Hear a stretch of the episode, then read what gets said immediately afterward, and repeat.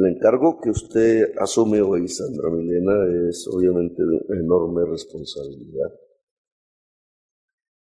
No solamente por los antecedentes inmediatos que, que castigaron el ministerio, por todos conocidos, la destrucción del programa eh, de interconexión con escuelas rurales, de conectividad del mundo de la niñez campesina, que ahora pues me dará usted un balance de cómo está en este momento. Pero sobre todo porque Colombia no está bien en conectividad. Está por debajo del promedio latinoamericano y Latinoamérica está muy por debajo de los promedios mundiales alrededor de la conectividad, que equivale hoy a las autopistas de antaño, que equivale hoy a abrir las puertas del universo desde la casa, que equivale hoy al saber del mundo desde la casa. Una oportunidad que la humanidad nunca tuvo, que a partir del desarrollo de este tipo de tecnologías que van convirtiendo la sociedad en una sociedad red global, nos permiten ahora si tuviéramos la infraestructura para hacerlo. Lo cual significa una serie de avances en la vida cotidiana de las familias, de las personas, que de tener la infraestructura se podrían obtener. Estudiar en un curso en Harvard desde una vereda de Sogamoso, por ejemplo. O participar del mercado mundial la construcción de softwares eh, desde Nazaret, La Guajira, por ejemplo, lo que eso significa hoy imposible.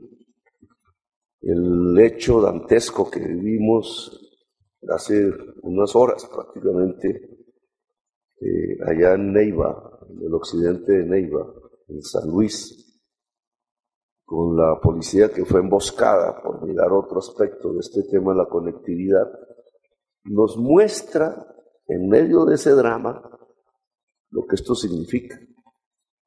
Porque la policía que fue enviada en, una camioneta de esas que usualmente en una trocha, que tenía que llegar en 90 grados y mirar, eh, solo tenía celulares. Y el 95% de la zona no tiene conectividad para celulares. Uno de los que escapó, un muchacho, un jovencito, que escapó, nunca pudo comunicarse en toda la noche. Porque a pesar de tener un celular, pues no había señal, entonces no había forma de saber ni dónde estaba ni cómo hasta que fue rescatado muchas horas después. Y gracias a que llegó primero el ejército de nosotros. Y así es en el país. Y no solamente en este tema dantesco, la violencia en Colombia, que la conectividad podría ser una medida de seguridad, sino en el tema de la educación, en el tema de la transformación económica, en el tema del uso de este tipo de tecnologías en la agricultura por un campesino o una campesina, en el tema de la industria, del pequeño empresario que perfectamente la puede usar para mejorar sus niveles de productividad.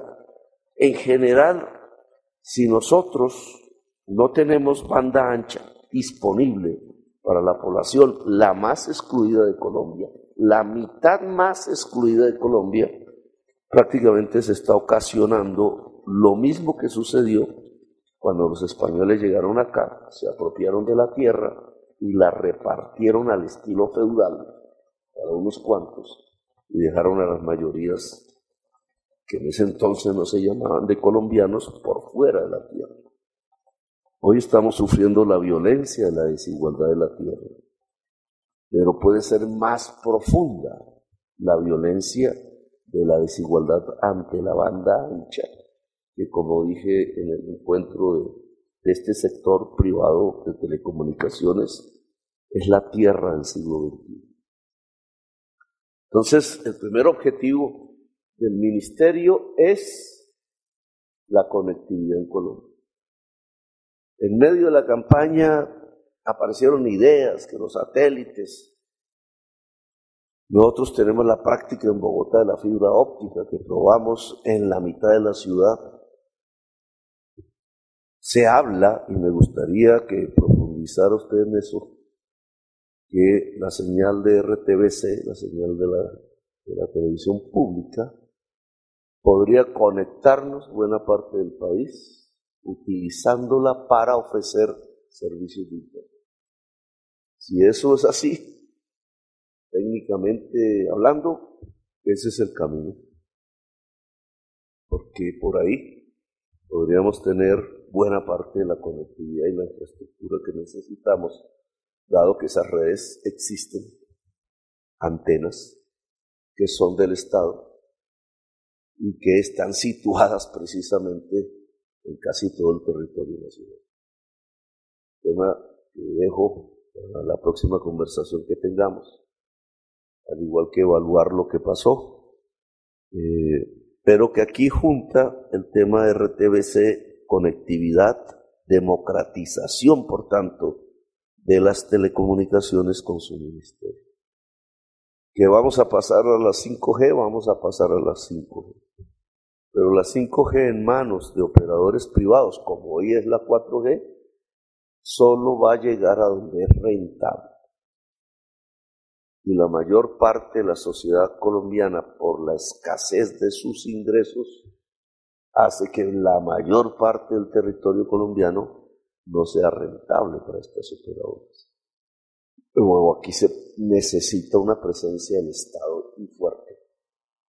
Si no queremos que las desigualdades en un nuevo término que es la economía digital la sociedad del conocimiento digital termine abriendo brechas mucho más profundas de las que ya tenemos. Así que Sandra, felicitaciones, muy amable. Y entonces es usted la nueva ministra de Tecnologías de la Información y las Comunicaciones. Bienvenida entonces a este gabinete. Gracias.